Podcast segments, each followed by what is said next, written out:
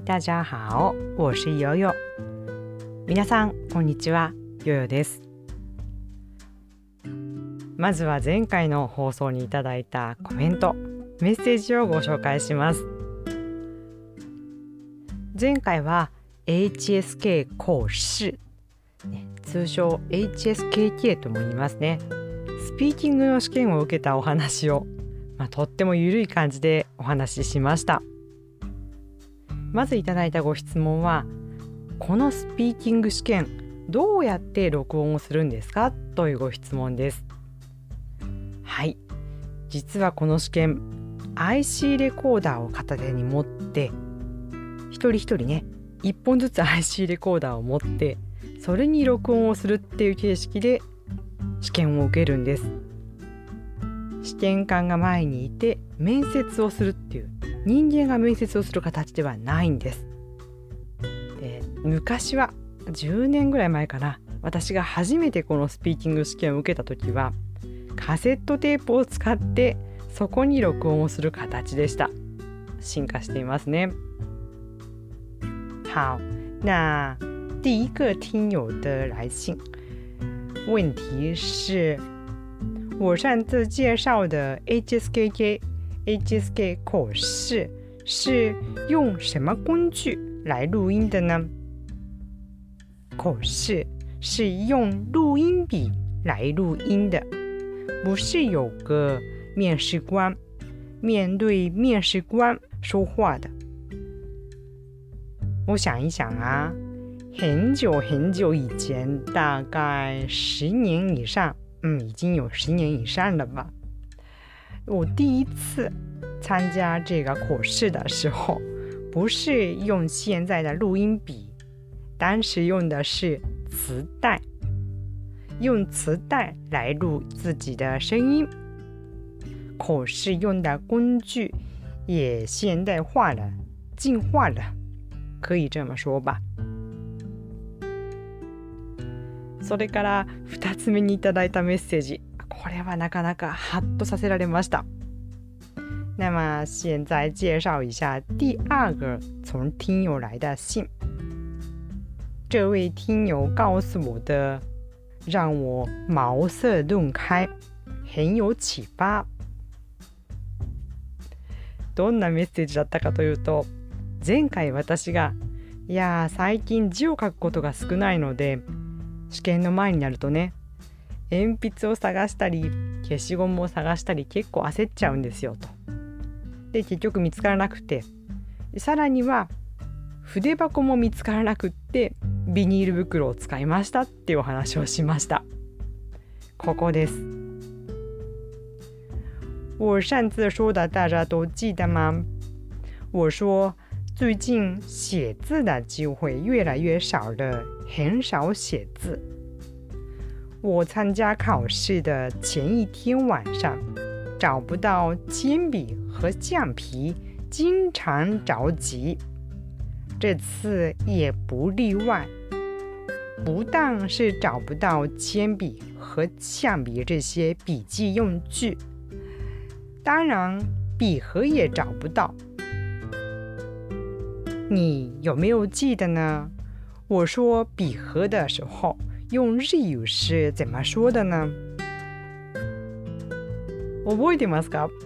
私はこのビーを日本語で何と言ったのか？そう筆箱って言いましたね。でリスナーさんがおっしゃったのが面白かった。筆箱っていう日本語が出てくるところがああ最近使ってないんだなと笑ってしまったと。やもちろん死語ではないんだけども最近はペンケースってよく言うんじゃないのかなとおっしゃったんです。なるほどと思いました。我说笔盒的日语的时候说的是筆箱，大家感觉怎么样呢？这位听友指出来，表达笔盒的时候就用筆箱这个词。意味着我最近很少用笔盒这个东西。蝴蝶八哥这个词不是现在完全不使用，但是也不是常用啊。现在经常用的应该是 pancakes 啊。他说的完全是对。我看到他的信息之后很激动。面白いですよね。こういう全く同じものなのに時代とか地方もあるのかな。違う言葉を使うことってこれ日本語でも中国語でもよくあると思いませんか？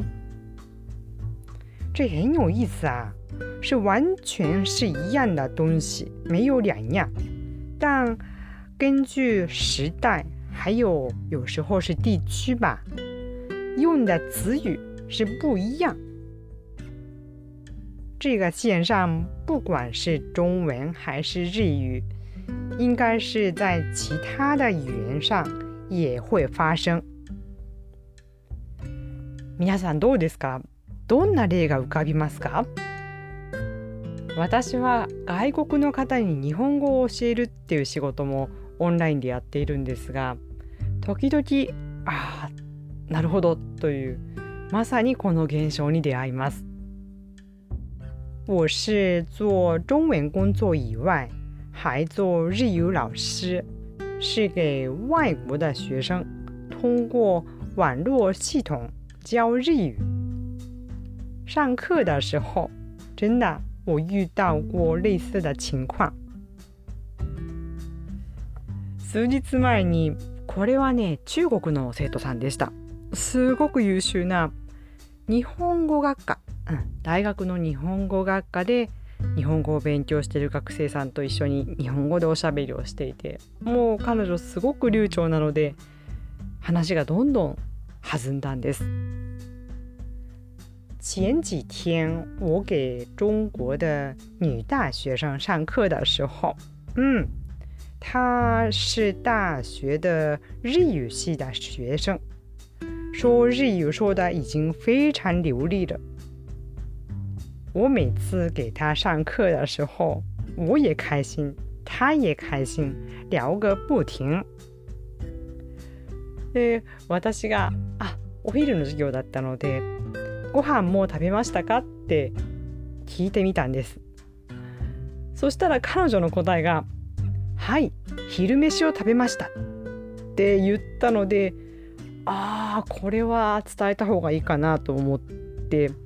昼飯っていうのはあなたのようなあ若い女性大学生の女性はあまり使わないというか私は使ったことがないし使わないですねと優しく説明をしました。どちらかといえば、まあ、男性が使う。そうですね若い男性も使わないかもしれない。うん年配の男性が使うのかなというようなことを話しました。我问他：“你吃饭了吗？”的时候，这位女学生她的回答竟然是“昼飯を食べました”。她是这样回答的。“昼飯”这个词，我觉得像她这样年轻的女性用的不太恰当。我自己也是年轻的时候也是。 现在也是，嗯，没有用过吧，也没想过要用。我跟他解释，你不应该用这个。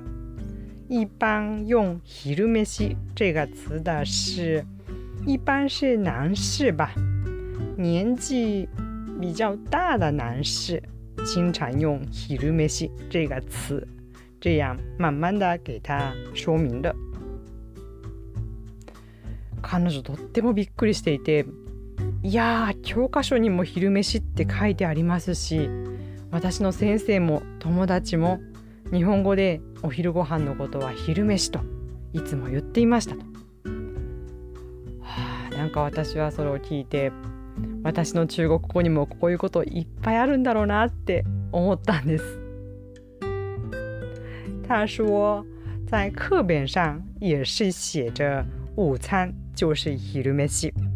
他的日语老师是中国的日语老师，还有他的班里面的同学们也是经常用 “hiru meshi” 这个词。我觉得我们不能笑他，应该是在我的中文里面也有很多类似的用法呀、词语呀。我中国語の中でいろんな言い方があるなって思ったのはそうですね。代表的なのはタクシーとかですかね。私が最初に教科書でタクシーを習った時にはタクシー出通 言い間違えました。この発音とっても苦手です。いきます。出租汽車出租汽車どうかな？うまく言えましたかね？タクシーってこう言うと習いました。それが後に中国の広州広い州というところで私は生活をしたことがあるんですけどもそこでは「出租汽車」と言ってる人はいませんでしたね。的士っていう風に言ってたんです。これは有名ですね。中文里的有很多说法的词语，我第一个想到的是 taxi 吧。我第一次在中文课本上学 taxi 的时候，写的是 我刚才已经说过了，不想说这个发音太难了啊！我再挑战一下，出租汽车。出租汽车 真难！反正在课本是这么写的。不过后来我是到中国广州生活，在当地没有人说出租 出租汽车，他们说的是的士。嗯，这个应该大家都知道吧？